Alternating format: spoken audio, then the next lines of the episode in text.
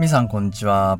岸漢方クリニックの岸大二郎です。ドクター岸の漢方ライフ、えー、今日は第101回目ですね。お送りしたいと思いますのでよろしくお願いします、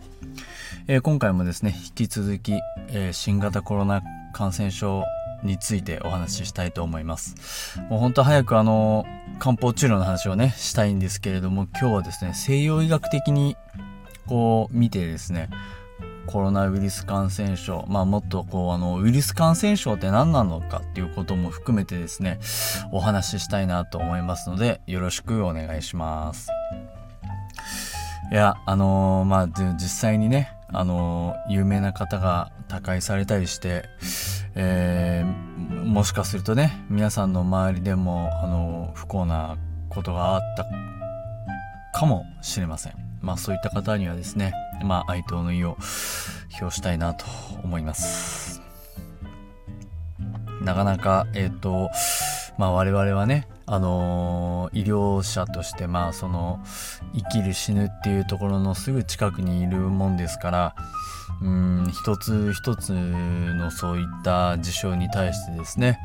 あの、細かく見ることはなかなかできない場合も多いんですけれどもまあそのしてもですね我々は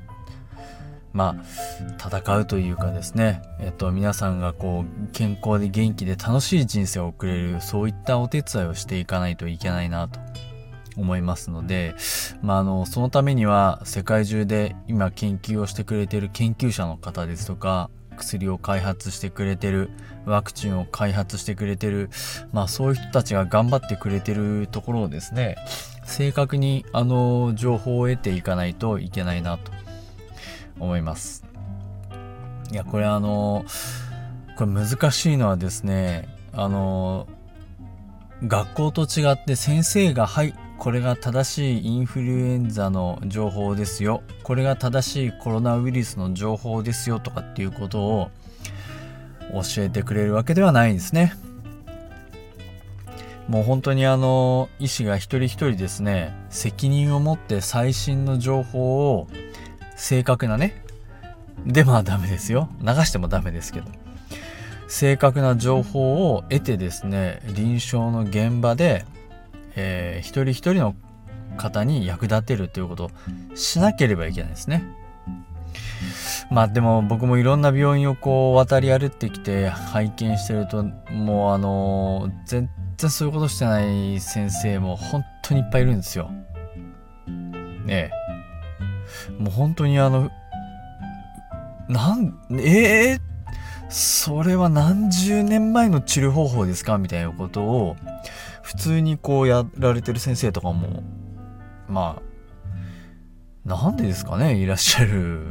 のでまあ自分はねそういう先生方を反面教師にしてああなっちゃダメだあなっちゃダメだと思ってまあ可能範囲内でねまあ最先端でその論文英語の論文バリバリ読んでっていうのはなかなか難しいんですけどまあそれをしてくれているえっと、最先端にいる友人から得た情報ですとか、まあそういったものをこう、あのー、自分の中に蓄積してて皆さんにね、この漢方ライフを聞いてくれてる皆さんにお伝えしたいなと思います。まあでもあの、ウイルス感染症ってじゃあ何なのかっていうね、あのお話をまずしたいなと思うんですけど、まあウイルスっていうのはですね、遺伝情報 DNA を持った塊です。もうほんとそれだけなんですよ。なんか人間だったら子孫を残すとか、ね、あの、動物だったら、この子孫を残す、群れを守るとか、そういうことがありますし、えっと、細胞1個から生まれて、あのできてる細菌とかですね。あのまあ皆さん、あの、いい、いいところで言うと、こうビフィズス菌とか、乳酸菌とか、ああいうのをまあ、増やす自分の種を保存するとか増やすために増えてるんじゃないか頑張ってんじゃないかっていうふうに思って人間は考えてるんですけれどもウイルスはね何のためにいるんでしょうね。ほんと不思議なんですよ。だって自分自身ではね遺伝情報しかないから増えることはできないんですね。ただ変な話えっと、DNA がなんかカプセルに入ってプワプワしてるっていうそれだけなんですよ。でそのウイルスが一旦ですねその粘膜とかあまあ場合によるとその注射の針とかね。まあ B 型肝炎ウイルスなんていうのはそのえっと、ま、針の回し打ちでかかっちゃったっていうねそういった歴史もあるわけですけど何かしらの方法で体の中に入ってしまった。でそうするとですねウイルスは人間の細胞の中に入るんですよ。で人間の細胞の中っていうのは自分が人間の細胞自体が細胞分裂をしたり細胞の中であのー、働き例えばあの粘膜の細胞だったら粘液を出すために粘液を出すための DNA とそれを作るための材料とそれの必要な器官例えばゴル自体とか例えばミトコンドリアとか、まあ、そういったものが備わって、まあ、1個の細胞になってるんですよね。でその中にはだから材料とかいっぱいあるわけですよ。そうするとウイルスが粘膜の細胞に入るとその材料を使ってね自分の自分はほら DNA の塊でしょ？だからその DNA からタンパク質をこう作ってまた自分の複製をこうババーっていっぱい作ってでいっぱい作ったらその細胞から飛び出して体中に広がるっていうのがこうウイルスの何て言うのかな生活リズムというかなんですよね。ここまで大丈夫ですかね。なんで、あの、ウイルス、まず本当にね、あの、前回お話ししたのは体の中に入れないっていうお話なんですけど、まあ、入っちゃうとそういうことになるんですよ、というところです。これはね、あの、インフルエンザウイルスも一緒です。で、インフルエンザウイルスで、あの、皆さんご存知のあの、タミフルっていうお薬あるじゃないですか。ありますでしょ？で、あれってね、その、ウイルスをあの、やっつけるわけじゃないんですよ。知ってます？タミフル。あれ何してるかっていうと、細胞の中にウイルス入っちゃって、いっぱいこう、複製を作るじゃないですか。ね。で、それを細胞の外にこう飛び出すのを防ぐ働きがあるんですって。それだから、あの、インフルエンザの症状がこうバーンって出ないんですよ。ね。だからあの細胞から体中にバーンってウイルスが広がってバーンって増えると体があのー、やっつけなやっつけようとして熱が出るんですね。40度とか熱が出るわけですよ。でそうするとそれなんでまあ頑張ってあの体がこうウイルスをやっつけてくれるんですけどそのバーンって広がるのを防ぐのがタミフルなんですよね。わかります？こうウイルスがこうバーンって体中に広がらないようにするのがタミフルです。だから、でもしかもこれね、あの、たまたま見つかった薬なんですよね。もともとパーキンソン病の治療で使ってた薬なんで、あれ？